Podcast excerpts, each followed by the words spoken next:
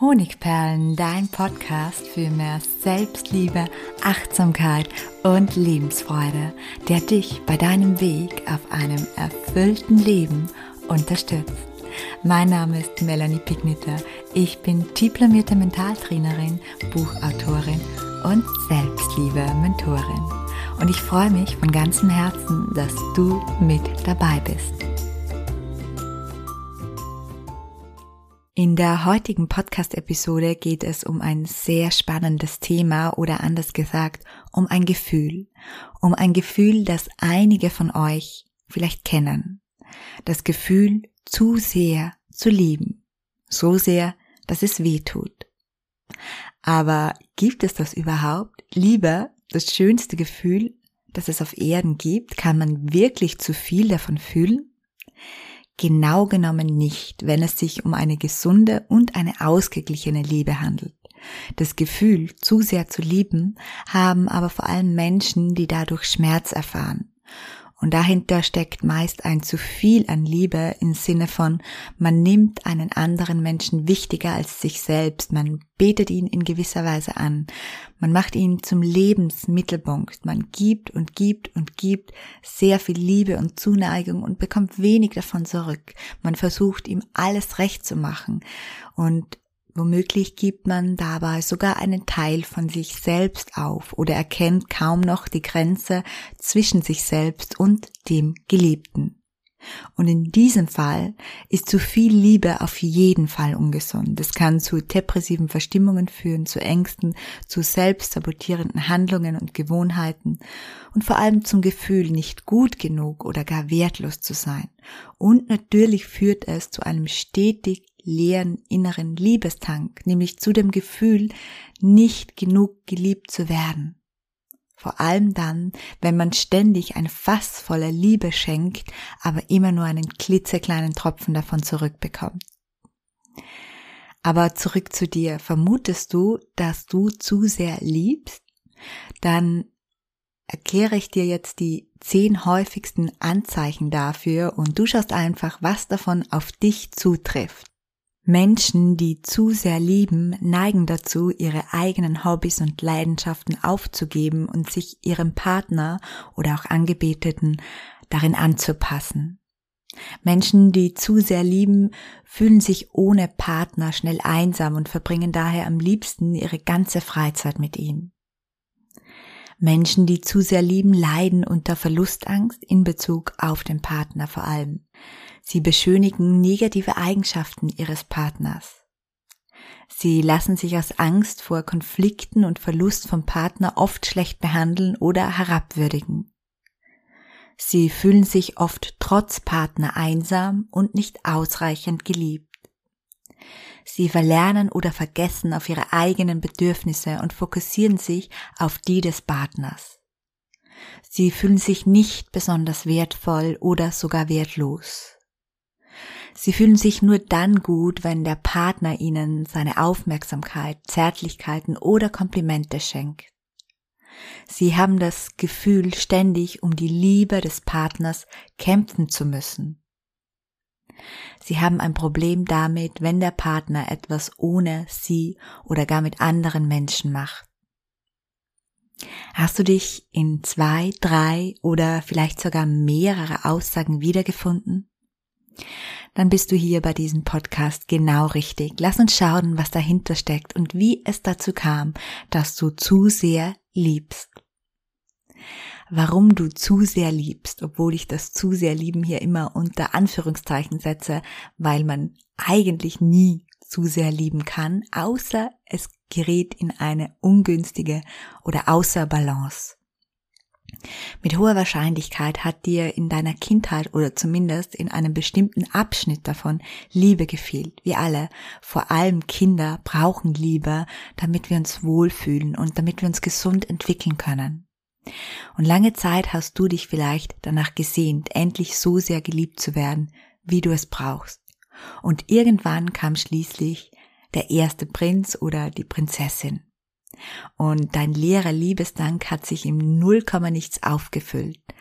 Ach, so schön hast du gedacht, all der Schmerz, wie beispielsweise das Gefühl, Liebe gar nicht zu verdienen, nicht gut oder schön oder klug genug zu sein oder für niemanden wirklich wichtig, verschwanden plötzlich. Du hast dich damals in der Phase der Verliebtheit befunden und aus diversen Studien weiß man, dass diese Phase ein wunderschöner, rauschähnlicher Zustand ist. Du kannst es dir so vorstellen, dass dein innerer Liebestank dabei so voll wie nie zuvor ist und du dich daher so gut und so voller Liebe wie nie zuvor fühlst. Und unbewusst dachtest du, damit ist all der Schmerz von früher nun endlich Geschichte. Aber leider halten wir Menschen diesen rauschartigen Zustand der Verliebtheit nicht lange aus. Er dauert maximal zwölf Monate. Er verlangt uns viel zu viel Energie ab. Also kommen wir wieder in den Normalmodus. Und hier beginnt meines Erachtens die echte Partnerschaft, für die wir uns immer wieder neu entscheiden und an der wir aktiv arbeiten müssen und in der wir altbekannten Schmerz auch immer wieder erleben mit der Einladung, mit der Aufforderung, dass wir diesen endlich heilen. Für dich war vermutlich genau dieser Zeitpunkt eine Rückkehr zum altbekannten Schmerz. Plötzlich waren sie wieder da, die unangenehmen Gefühle, der Schmerz, vielleicht doch nicht gut genug oder liebenswert genug zu sein, den du bereits aus der Vergangenheit oder deiner Kindheit kennst. Alles in dir hat rebelliert. Um den Zustand der Verliebtheit, die sich so heilsam angefühlt hat, wiederherzustellen, hast du danach begonnen, noch mehr zu lieben. Natürlich unbewusst. 90 Prozent unserer Entscheidungen passieren unbewusst die Ursache dahinter? Bestimmt gibt es noch einige weitere Faktoren, die uns dazu anstiften, zu sehr zu lieben, aber der Kern liegt sehr oft in der Kindheit begraben, wo wir vermutlich eine Zeit lang Schmerz statt Liebe serviert bekamen. Schon damals wurde durch den Mangel an Zuneigung und Bestätigung unser innerer Liebesdank leer, und mit diesem leeren Liebesdank gehst du nun in die Welt hinaus und suchst nach Menschen, die ihn anfüllen. Aber wie du vielleicht schon bemerkt hast, funktioniert das nicht besonders gut. Gerade du, der oder die du besonders viel Liebe brauchst, bekommst scheinbar immer am wenigsten davon ab. So viel vorab, es gibt Auswege und einer davon ist zu lernen, deinen Liebesdank selbst aufzufüllen. Und hier gibt es auch einen Podcast dazu, nämlich mit dem Titel Wie du Selbstliebe, wie du durch Selbstliebe deine erfüllte Partnerschaft erschaffst. Ich verlinke ihn dir gerne unten in den Show Notes. Aber natürlich geht es nicht nur um die Selbstliebe, denn wir alle brauchen auch die Liebe von außen. Aber Selbstliebe hilft uns dabei, diese Liebe in einem, ja, wie sollen wir sagen, gesunderen Ausmaß zu erwirken, diese Liebe zu erhalten, so wie wir sie brauchen. Außerdem habe ich noch ein paar Praxistipps für dich, um die Spirale des zu sehr Liebens zu verlassen und so deine Partnerschaft, aber auch dein Selbstwertgefühl positiv zu beeinflussen. Das Selbstwertgefühl ist nämlich ganz, ganz wesentlich und ein, eine Stabilität oder ein Turbo für eine gesunde Beziehung, wo ungefähr gleich viel Liebe gegeben wie geschenkt wird. Wir beginnen mit dem ersten Tipp. Deinen Fokus verteilen. Wenn du zu sehr liebst, passiert es schnell, dass du alles außerhalb von deiner Partnerschaft vernachlässigst. Wie zum Beispiel deine Freunde, Afterwork-Treffen mit Kollegen, Verwandte, deine Hobbys und so weiter. Ein wichtiger Schritt ist daher, dass du wieder beginnst wahrzunehmen, dass es auch außer deinem Partner noch andere wichtige Menschen in deinem Leben gibt, die dich gerne in ihrem Leben haben möchten. Womöglich hast du dich bei ihnen schon lange nicht mehr gemeldet. Dann beginne damit, deine alten Freundschaften wieder zu reaktivieren. Das geht meist viel leichter, als wir denken. Menschen freuen sich, wenn sie von, nach langer Zeit wieder von einem guten alten Freund hören.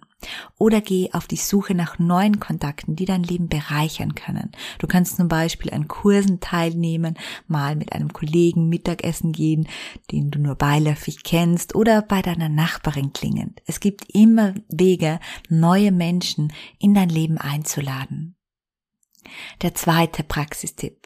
Mach öfter ein Date mit dir selbst. Womöglich klingt das für dich schrecklich, weil du es nicht magst, ohne deinen Partner oder allein zu sein. Aber genau dann ist dieser Punkt für dich enorm wichtig. Du wünschst dir mehr Aufmerksamkeit von deinem Partner, damit du dich besser fühlst, aber du schenkst dir selbst keine Aufmerksamkeit. Dabei ist deine eigene Aufmerksamkeit und Zuneigung genauso heilsam wie die anderer Menschen. Es braucht nur ein bisschen Übung, bis du das bemerkst. Du fragst dich, was du mit dir alleine machen sollst. Das Beste, das du tun kannst, ist, wirklich Selbstgespräche zu führen. Das musst du nicht laut tun, das kannst du auch schriftlich tun. Damit ist nichts anderes gemeint, als, als dass du dich und dein Leben reflektierst. Frag dich nach deinen wahren Herzenswünschen, schreib sie auf, frag dich nach deinen Bedürfnissen, frag dich, was dir wirklich wichtig ist im Leben, frag dich, welche Abenteuer und Erlebnisse du noch genießen möchtest, frag dich, welche Eigenschaften an dir du besonders magst, welche nicht, welche Fähigkeiten du hast und welche du noch entwickeln möchtest, frag dich, wie dein perfekter Tag aussieht und so weiter. Wenn du diese Fragen schriftlich beantwortet, dann nennt man das auch Journaling. Journalings bekommst du auch in der Buchhandlung und auf meinem Blog findest du auch einige Inspirationsblogs mit Fragen dazu. Aber für den Anfang genügt es auch, einfach mal etwas mit dir alleine zu unternehmen oder dir ein neues Hobby zuzulegen, das nur dir gehört und nichts mit deinem Partner zu tun hat.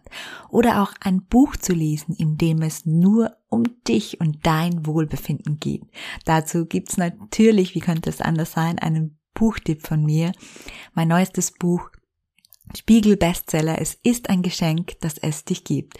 Wie der Titel schon sagt, geht es darin nur um dich und darum, dass du wieder spürst, wie wertvoll du bist. Ich verlinke es dir unten in den Show Notes. Dritter Tipp, Glaubenssätze auflösen, die deine Liebessucht sozusagen fördern. Oft sind es negative innere Glaubenssätze, die dazu führen, dass wir im Außen so sehr nach Liebe suchen, die den Schmerz, die diese Sätze auslösen, stillen sollen. Stell es dir mal so vor, als würde dich immer jemand begleiten, der dir ständig Sätze wie du bist nichts wert, du hast nichts Besseres verdient, so blöd kannst nur du sein, dich kann man nicht lieben und so weiter an den Kopf wirft. Mit jedem Satz frisst dieser miese Begleiter deinen inneren Liebesdank immer leerer und leerer. Und dein Hunger nach Liebe wird immer größer und größer. Also schaust du dich schnell im Außen um, siehst deinen Partner oder jemanden, der dein Partner werden könnte und versuchst durch verschiedene Interventionen, wie zum Beispiel Klammern, ihm alles recht zu machen, dich anzupassen, dir die fehlende Liebe von ihm zu holen. Und leider führt dieses Verhalten oft zum kompletten Gegenteil, nämlich dazu, dass dein Partner oder derjenige, der dein Partner werden sollte, immer weniger und weniger Liebe an dich verteilt. Und dahinter steckt ein psychologisches Phänomen. Es gibt einen Podcast dazu, wo du mehr dazu erfährst mit dem Titel Warum andere dich schlecht behandeln, wenn du zu lieb bist. Ich verlinke ihn dir unten in den Show Notes. Und zudem ist dein Partner auch nicht dein Retter. Du musst die Wurzel am Kern anpacken und dich mit deinen inneren Glaubenssätzen beschäftigen und sie auflösen. Auch dazu gibt es natürlich ein paar Tipps von mir in einem bereits vorhandenen Podcast, wie du Glaubenssatzwunden heilen kannst und Glaubenssätze gehen lässt. Auch diesen verlinke ich dir. Wir kommen zum vierten Praxistipp. Dich selbst lieben lernen. Ja, was so einfach klingt, ist manchmal ein ganz schön langer, aber sehr erstrebenswerter Weg. Ich habe es vorhin schon kurz angesprochen. Nun noch etwas detaillierter. Wenn du lernst, dich selbst zu lieben, ist dein Bedarf nach ständiger Anerkennung und Aufmerksamkeit in Form von Liebe von deinem Partner niedriger. Und das führt dazu, dass der Kampf nach Liebe endlich nachlässt. Und das wiederum hat zur Folge, dass dein Partner sich weniger unter Druck gesetzt fühlt, dich als wertvoller und auch als selbstbewusster wahrnimmt und dir dann plötzlich, obwohl du es gar nicht mehr so sehr brauchst, in einem größeren Ausmaß Liebe schenkst, nämlich die Liebe, die du dir immer schon gewünscht hast. Und manchmal wird einem durch Selbstliebe aber auch bewusst, was nicht mehr zu einem passt. Und dann gibt einem Selbstliebe die Kraft, dass man es mit Zuversicht und Selbstvertrauen schafft, neue Wege zu gehen. So oder so, Selbstliebe ist auf jeden Fall auch in deinem Liebesleben ein Masterweg. Wenn du zu sehr liebst und dadurch längst unglücklich geworden bist, dann empfehle ich dir, dich eindringlich mit dem Thema Selbstliebe auseinanderzusetzen. Und falls du tief in dieses Thema eintauchen möchtest, dann lege ich dir mein Herzensprojekt, nämlich den Selbstliebe-Lehrgang, der in Bälde nämlich im September wieder startet, mit Live-Begleitung mit mir ans Herz, in der Variante Selbstliebe-Trainer oder einfach nur für dich. Mehr als 1900 Menschen haben durch das neun Wochen Programm bereits den Sprung in ein befreiteres und erfüllteres Leben geschafft. Ich hoffe, ich konnte dir wieder ein paar Gedanken, Anstöße und Impulse mitgeben auf deinem Weg und freue mich natürlich, wenn du das nächste Mal wieder mit dabei bist. Herzlich, deine Melanie.